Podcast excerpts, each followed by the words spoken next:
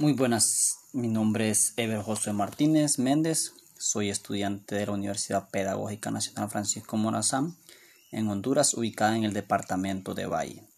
Actualmente estoy cursando mi profesorado en Ciencias Sociales. Hoy en día en este nuevo podcast les traigo algo interesante sobre un tema que nos ayudará mucho a comprender con la sociedad humana el positivismo. En sí, ¿qué es el positivismo? Bueno, el positivismo brevemente es como la filosofía positiva de una corriente filosófica nacida a mediados del siglo XIX y que particularmente se avanzó en, en el siglo XX. Eh, eh, su mayor precursor, eh, precursores salen algunos como Henry Saint-Simon entre 1760 y 1825 y Augusto Comte entre 1798 y 1857, este último considerado como el padre del positivismo, ya que este influyó mucho durante lo que fue esta filosofía positivista. positivista. Sostenían que el único conocimiento auténtico al que puede aspirar la humanidad es el que surge de la aplicación del método científico, cuyo modelo a seguir sería de las ciencias físicas o naturales. El positivismo surge como heredero del, empirismo y la epistemología. Además de Saint-Simon y Comte, fue muy influyente en su desarrollo la obra del británico John Stuart Mill entre 1806 y 1873. Eh, una de las mayores aspiraciones del positivismo fue aplicar el método científico al estudio del ser humano, tanto en lo individual como en, lo social. Ello condujo a una perspectiva que contemplaba a los seres humanos como objetos completamente comprensibles a través de la matemática y la experimentación. Por eso en la obra de Comte estaba el origen de la sociología, que aspiraba a ser la ciencia que estudia la sociedad humana.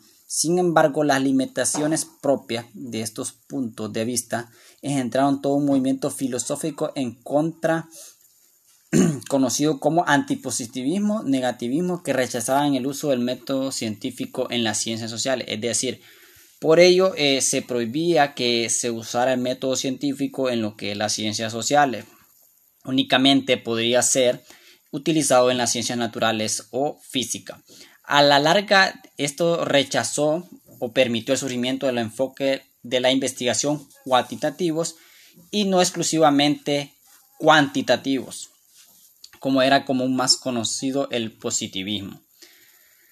Eh, por otra parte, es importante conocer las características del positivismo. El positivismo a grandes rasgos se caracteriza por lo siguiente. Defendió el método científico como el único posible para obtener conocimientos válidos independientemente del tipo de ciencia del que se tratará y tomando como modelo a seguir las ciencias naturales criticó y alejó de cualquier forma de metafísica, subjetivismo o consideraciones que no fueran objetivas en términos empíricos.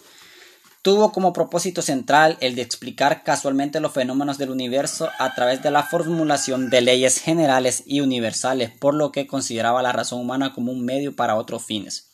Sostenía que los métodos inductivos eran los únicos útiles para obtener conocimiento. Por ello, valoraba las pruebas documentales y despreciaba en cambio cualquier forma de interpretaciones generales. Los trabajos positivistas solían, por lo tanto, abundar en soporte documental y parte de la, eh, de la síntesis interpretativa.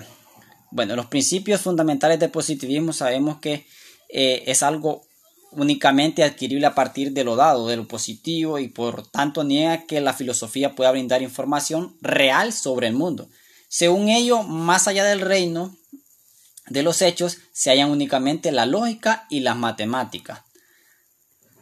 Para Augusto Conte, padre del positivismo, por ejemplo, la historia humana podía explicarse a través del tránsito por lo teológico, el ser humano, en su infancia intelectual se explicaba el universo mediante dioses y magia, reflectivo a la parte teológica. En lo metafísico, con su maduración, el humano suplantó esas ideas por ideas metafísicas absolutas, pero al menos de haciéndose la pregunta del porqué de las cosas. Lo positivo, alcanzar su madurez intelectual como civilización, comenzó a aplicar la ciencia y a estudiar la física entre los fenómenos. Bueno, alguno es lo que pensaba el padre de la, del positivismo, Augusto Conte. Sabemos que no solo Augusto Conte brindó aportes importantes, sino que Henry, Henry de Saint-Simon, filósofo, economista y teórico, socialista del origen francés, también eh, aportó mucho lo que es a la a lo que es la filosofía positivista. Eh, Joan Stuart Mill, filósofo economista también, que eh, mucho también a lo que es la, la filosofía positivista y que influyeron mucho estos pensadores. Sabemos que el positivismo está ligado a entender el mundo de una manera más diferente, aplicando con ello lo que es el método científico y pues de la manera como lo menciona Carl este eh, Augusto Conte plantea una forma teológica, una metafísica razonable y el surgimiento del estudio de nuevas ciencias. Espero hayan comprendido acerca de lo que es el positivismo y lo que brinda, brindó o brinda para las sociedades actuales y cómo se desenvolvió a través del tiempo y quiénes fueron sus mayores precursores y los aportes que realmente eh, dieron estos grandes eh, filósofos en lo que es la filosofía positivista.